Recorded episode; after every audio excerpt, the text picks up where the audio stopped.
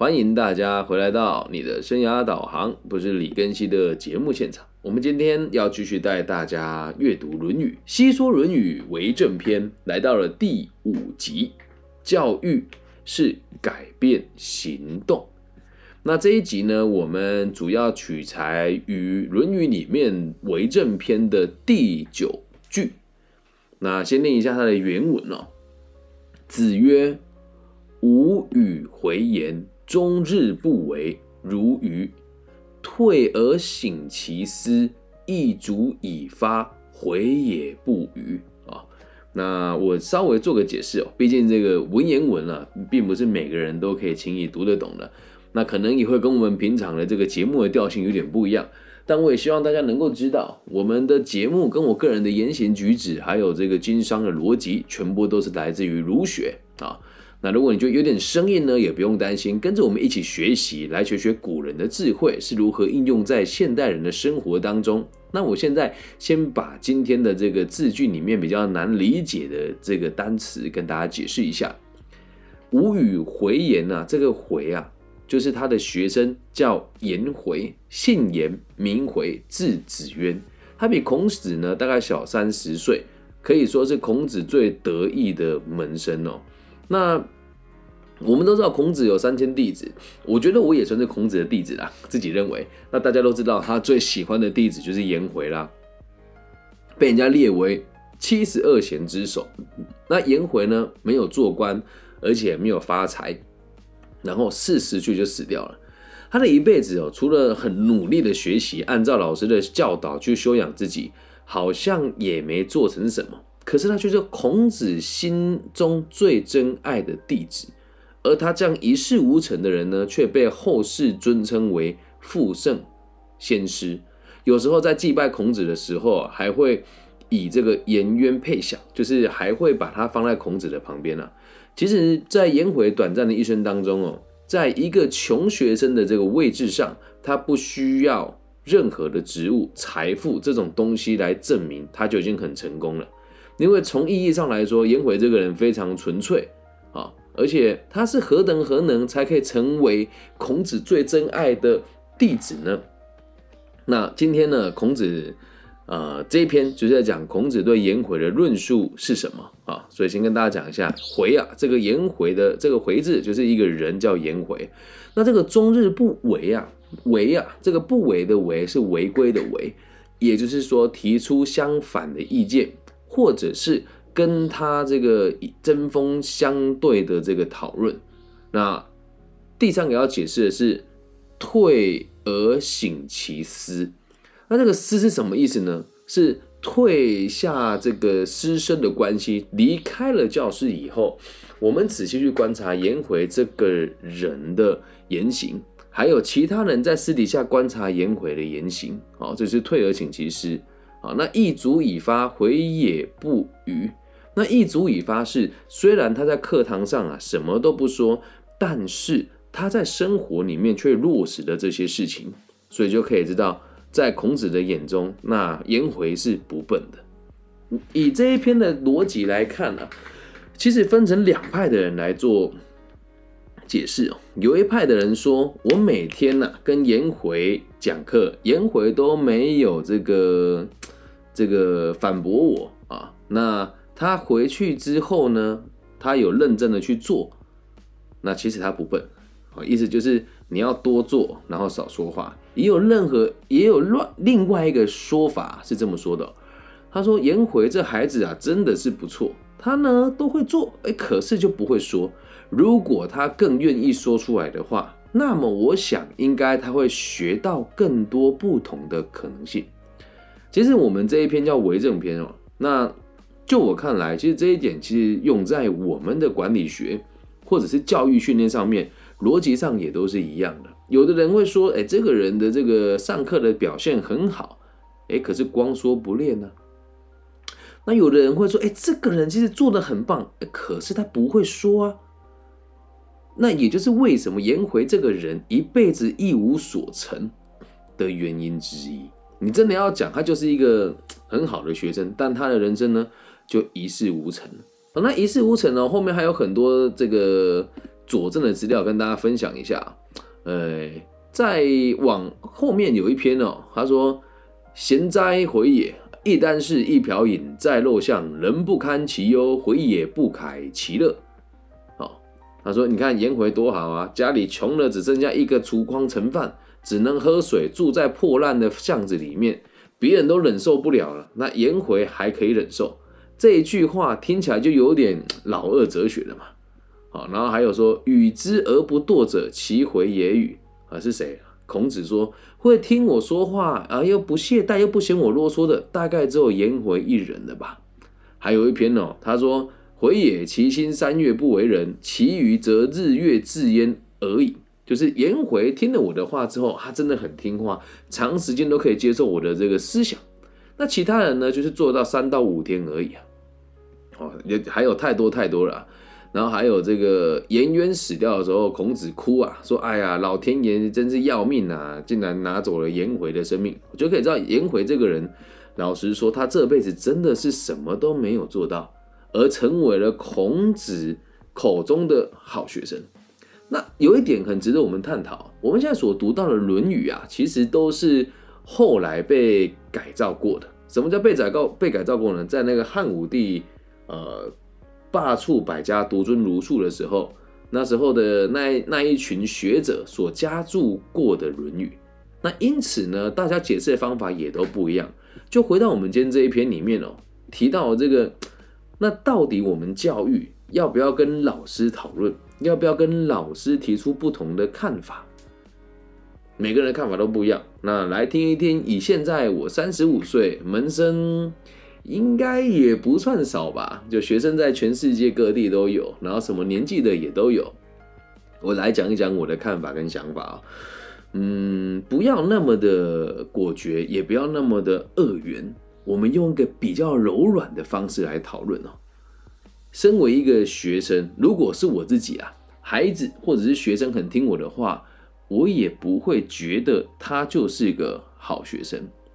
那你说，呃，关于颜回的这些传言，他这辈子一无所成，怎么也可以说是好学生呢？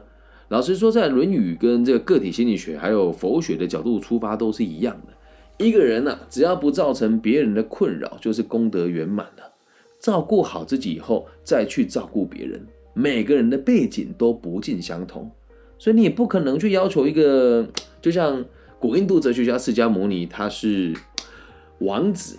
那我们的这个孔子，我们的老师啊，孔老师啊，他爸爸也是有名的格斗家啊。那就以这两点来说，以他们的身家背景，有一点有一个好一点的德性，跟那个比较好的认知，或者是成为知识分子，天经地义吧。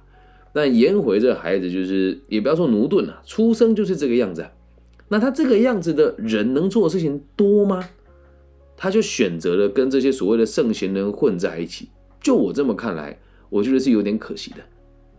他的行为虽然符合了儒家跟儒道的思想，但是我们在后末世却就是看到他的文章，是他在当下没什么成就，反而是死了之后，人家追封他，追封他的这个名字很多，像这个傅盛也是他挂了之后，人家才给他的名字，很有趣吧？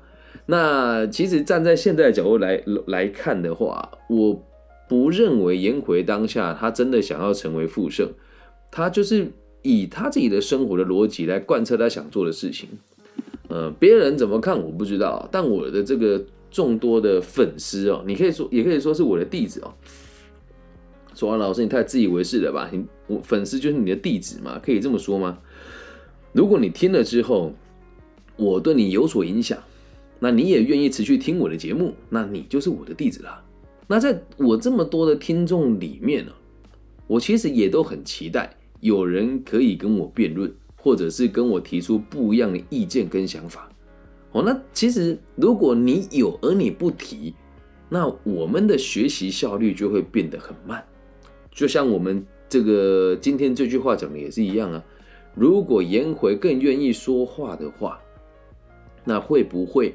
他能够学习的东西就更多，会不会他在这个人生当中就会得到更多不同的可能性，而不是一事无成，然后就这样子死掉了，而且还很早死哦。那如果你真的有办法去贯彻老师所说的话，那你在这个整个过程当中哦，都是默默的耕耘，我觉得是还不错。但是呢，很有可能你会一辈子都一事无成。那活在我们现在这个年代，我们这年代真的是什么都很快，然后很重视功利主义，很重视成效，很重视效果。我们就尽量的可以去表达自己的立场。而这句话哦，它最重要的重点还是放在后面。退而省其思，亦足以发。就是就算你不说，就算你不说，你你如果去做了，也算有学到东西。只是也很可惜的事情是，没有说出来，你的学习成效就更差那么一点点。那孔子这边说，呃，一足以发，回也不语哦。表面上好像是在说，哎呀，这他其实不笨，但实际上你要发现一件事，愚这个字啊，从某种程度上就是负面的。所以有的人说，哎，孔子这些这句话是在说，哎，颜回做的很棒，少说话多做事。有的人会说，啊，颜回有点可惜，他如果多说话也多做事的话，可能会更有成就。好，那我的立场是这个样子啊。唉，如果你听了我的话，过得还不错，啊，那就代表你已经做得很不错了。但是很可惜的事情哦。就像我现在做直播啊，很多人都会跟我啊，老师跟你约时间咨询好不好？我说好，但你要帮我填一笔资料，然后怎么做怎么做怎么做？他说哦，好麻烦哦。我说那还有第二个方式哦，就是你和我一起在网上直播，把你的烦恼说出来啊，不行啊，这是我的隐私，没有人知道你是谁呀，没有人知道你是谁啊，那为什么不能在公开的场合表达你的立场呢？我跟每个人互动的时候，我都不觉得我是老师，我都觉得大家都是在互相学习。那如果我学的东西有错了，我就会马上更正我自己。啊，所以也希望大家可以知道，“愚”这个字虽然是负面的，但简单来说就是朴实无华嘛。你说一个人很愚笨，总比一个人奸诈还要好。那为什么我们今天题目定定为“教育是改变行动”啊？老实说，说出来重要还是执行重要？你我都知道，肯定是去执行重要。但是如果你听了之后，或者是你在课堂上跟老师辩论很多哦，像我在做咨询的时候，很多人跟我讲，会跟我说：“哎呀，对啊，你说的好对哦，我好认同你哦。”结果两年之后，他还是一样什么事都没做，那有意义吗？也没有嘛。所以重点是放在后面的。醒其思，亦足以发。你听了之后回家反省了，在你私人的生活当中可以去做应对跟改变，而不是在老师面前看起来头头是道，看起来相当聪明伶俐，但是离开老师身边的时候，你却什么都不愿意做。那这样子的教育就是一点意义都没有了。我们在各个地方做演讲咨询，或者是在大学里面做这个工作坊的时候，有时候我都会去想一件事啊。学生们不听，是我的错，还是学生们的错？那当然，孔子贵为圣人呢，没有人说他错嘛。但是讲难听一点，我们孔老夫子在讲课的时候，是不是一开始也很多人不鸟他？是啊，但他已经做写这个书的时候，他能够被著作出来，就代表大家已经把他当做是很高、很崇高、很厉害的学者跟思想家，还有革命家跟教育家了。那他说这句话。我觉得没有没有问题，可是当每一个教书的老师哦，我希望大家都可以有一个想法：如果学生不听啊，那也是我们自己的责任啊。学生笨不笨啊，并不是我们当老师的说了算，而是你跟他的互动过程以后留下了什么，是你们两个的责任啊。所以，如果你的学生哦，在你的课堂上跟你头头是道，跟你这个滔滔不绝的辩论。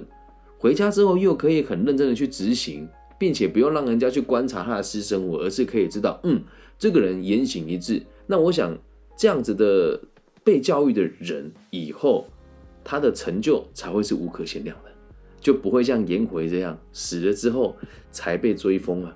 在听节目的你也一样啊，不要害怕把你跟我不同的意见表达出来。也不用说关起门来才来说说啊，我不用让别人知道，我不用太张扬。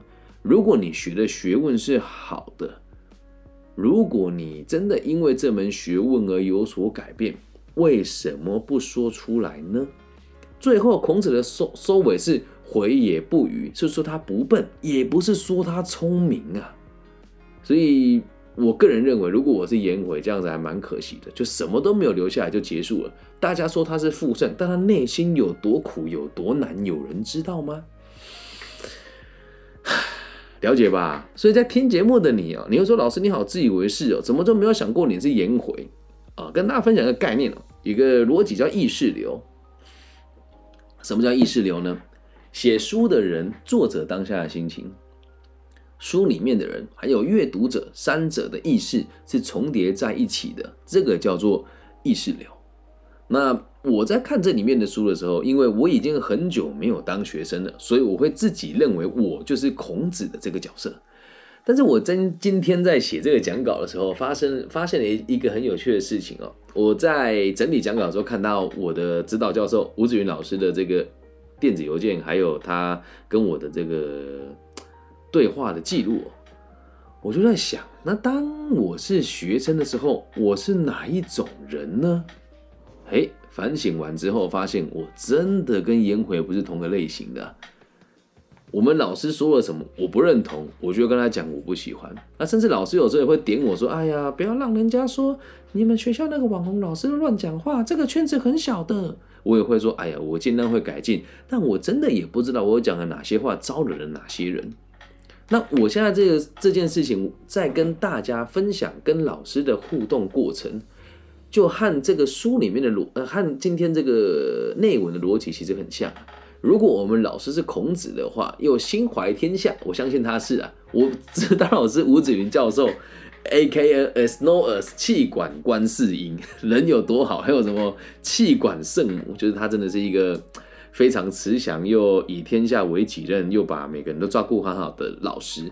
一开始认识他的时候，觉得他看起来就是很温柔啊，很温和。可是当我开始观察他在跟不同的长官开会，跟内外不同的民间团体，甚至是企业家在谈条件跟合作的时候，真的是非常的有气势，而且。真的不像我们看到他这么柔弱，甚至是有时候我跟他一起在讨论事情，我会批评或者是讲出我认为这个制度哪里不好的看法的时候，老师也会表示他认同，但他都在教我如何变得更柔软。那我和老师的这个学习过程当中，我个人认为，因为我跟颜回不一样啊，我不爽，我不喜欢，我认为不对，我可以跟老师讨论。那为什么我敢跟老师说？是我胆子大吗？不对。是我老师给了我足够的空间，鼓励我把真心话说出来。那么，从这个角度来看，你觉得孔子是个好老师吗？他也有成长的过程嘛。所以，当演讲者、当教育者的我们，也可以把这一篇拿来当借鉴哦。那在后面这个“醒其师，亦足以发，回也不语”，我不知道老师是怎么看我的，但是呢，我真的由衷的认为，老师也看着我成长。我刚跟他接触的时候是两年前，我刚读中，我说出生之犊不畏虎，我还说啊，吴子云老师年轻教授啊，好搞。后来才发现，老师的实力有多好，心胸有多宽大。跟他第一次聊完天之后，我只觉得他是个很柔软的人。和他接触半年之后，我觉得他的心像海洋一样，什么都可以兼容，什么都可以容纳，而且还愿意滋养别人。嗯。所以希望老师也不要觉得说，哎呀，这个李庚希 冥顽不灵，应该不会。他也看着我进步很多，看着我愿意就是跟大家交流，然后也也也看我讲话越来越柔软。那我相信老师也不会觉得我是笨蛋。但是这个不愚哦，就算他说我愚，我也不会生气，因为身为学生的我本来就一定是比老师某些地方还要不足。所以如果老师说我愚笨，我也可以接受啊。被比我还有本事的人说我笨，我觉得本来就是啊，能够理解吧？今天这一篇分享给教育者跟学生们，再重复一次：子曰：“吾与回言，终日不为，如鱼；退而省其思，亦足以发，回也不愚。”你看，这就是我们这个汉语最神奇的地方哦，全部加起来也不超过三十个字。但解释的方法就有千百万种，因此也跟大家分享哦，咱们身为炎黄子孙，用了这个汉语是全世界最多人使用的语言啊。我们都觉得老美很酷啊，我们这个 inter，我我们这个世界化，一定要学会世界的语言，世界语言是英文不对，世界的语言是汉语啊。那当然你也要学学英文，这样才可以多做交流，了解吗？不需要那么崇洋媚外去读什么呃心理学，看什么萨提萨提耶还是萨提尔，随便了啊，然后什么马斯洛，真的不用啊，咱们源源远流长的这个炎下炎下子孙的文化。这么的有涵养，大家不读，就像我在做这一期节目讲《论语》哦，讲难听一点，年轻人是不听的。像我今天的直播现场人数就是过去的腰斩，为什么？年轻人不听嘛，大家崇洋媚外习惯啦，都觉得美国人的屎比较香啊，但真的是这样吗？追本溯源，回来看看我们自己的文化。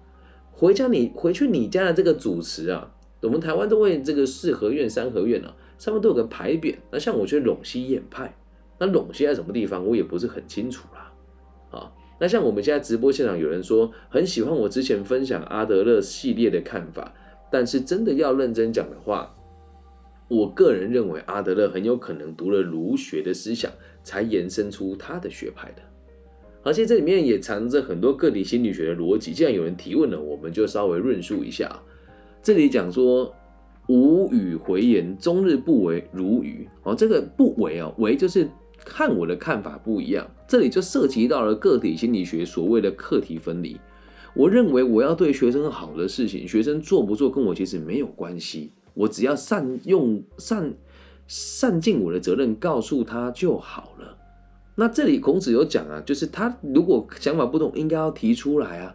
对我，我要知道为什么你跟我不一样嘛。那。我做了，我不能强迫他。那这边有他后后面这边又有提到，刚刚在前面也有提过，说颜回可以百分之百的贯彻我孔老夫子的思想，而其他人只能贯彻三五天。他也没有说其他人烂呢，他只有说那颜回做的很好，课题分离啊，我认真做，别人干不干是别人的事情啊。然后再来啊，孔子说其实他也还不错啦，哦，没有说出来。哦，我没有说出来，但他还是做得到哦，代表他也不笨。那这句话，他孔子在讲说，也没有任何的这个评断或者是这个情绪的起伏啊，哦，所以说，哎呀，他应该可以更好，但他没有更好，他也没有生气，哦，就让我们知道，一个心理健康的人在情绪上总是平稳的，因为情绪只是工具的一种，那总是发哎。超凡入圣的人呢，就不会用情绪来当工具。你看，里面都是有关联的。那现场也有人说，阿德勒的学说也有很多圣经里面的东西，没错。但是我们要先知道一件事情哦，呃，会这么说，很有可能是因为你后来看了那个古，看了那个岸见一郎老师的著作，因为岸见一郎在《被讨厌的勇气》、跟《变老的勇气》、《未来彷徨的勇气》跟《人生的幸福指南》这四本名著里面。用了很多天主跟基督文化的文字，但是如果从自卑与超越，或者是阿德勒谈人性跟自卑情节这几本阿德勒老师本身的著作，其实就没有那么多圣经的影子，很有趣吧？对，但是不管怎么样啊，任何的学派，任何的这个教育者，跟任何一个这个所谓跟心理有关的东西，全部都是为了让人类的文化得以延续啊。这能够理解吗？哦，跟大家分享，《论语》也可以读得很有心得啊，并不是别人说什么它就是什么啊，是你自己读了什么，那它才真的是什么呀。以上就是这季全部的内容了，希望大家喜欢。那我们的节目呢，Podcast 是三天更一次啊，但是我们的直播系列是每天更新。我相信任何一个直播主，或者是任何一个团队，我只有一个人哦，别人可能都是团队哦。你看那个什么马纳熊、海苔熊啊，什么许常德啊，哦，还有那个网络上什么超派人生啊，还有什么洪雪珍老师啊，好像甚至有一些同行啊，我们就不提了啊。年纪比较近的，我们就不批评。他们都是有团队的，剧本啊都是别人写的，就跟着照念而已。哦，还有一些新进的这个后辈也被带坏了啊。就明明年纪也不大，你的节目做了也没多成功，就花钱去请人家来帮你做行销，那个本呢就越写越不踏实，越写越不像年轻人该有的东西了，理解吧？啊，那既然这么认真，应该值得大家分享、订阅加按赞的吧？那有人说每个人读同个学问都会有自己的见解，说的很对，嗯，这个想法我也很喜欢，然后我也很希望大家可以读完了之后跟我分享你不同的看法，我是乐意的。然后有人说阿德勒谈人性，翻一下也有可能啊。就是你看我现在讲出来的立场跟我的学生不一样，但大家一起讨论完之后，才会知道解答是什么嘛，对不对？是不是很有趣啊？做学问就该这样，好吗？那也希望大家如果喜欢我的节目的话，也可以赞助我，五块十块不嫌多，五万十万也不嫌少。咱们节目也很久没有人捐款了，但如果你愿意捐款的话呢，我是张开双手愿意接受的，好吗？感谢大家今天的收听。那我自诩为孔子的当代弟子，我知道这样有点不要脸了，因为我的老师唐家泽老师比我更了解儒家的思想，但我认为我从行为上跟行动上，在这个年纪也做到了我认为我想要的教育思想。因此，希望大家可以跟我一起。呃，一心向着儒学啊，然后以安定天下为己任，好好的贯彻你生活的目标。感谢大家今天收听，我爱你们。希望我们节目的存在可以带给这个世界更多安定的可能性。晚安，拜拜。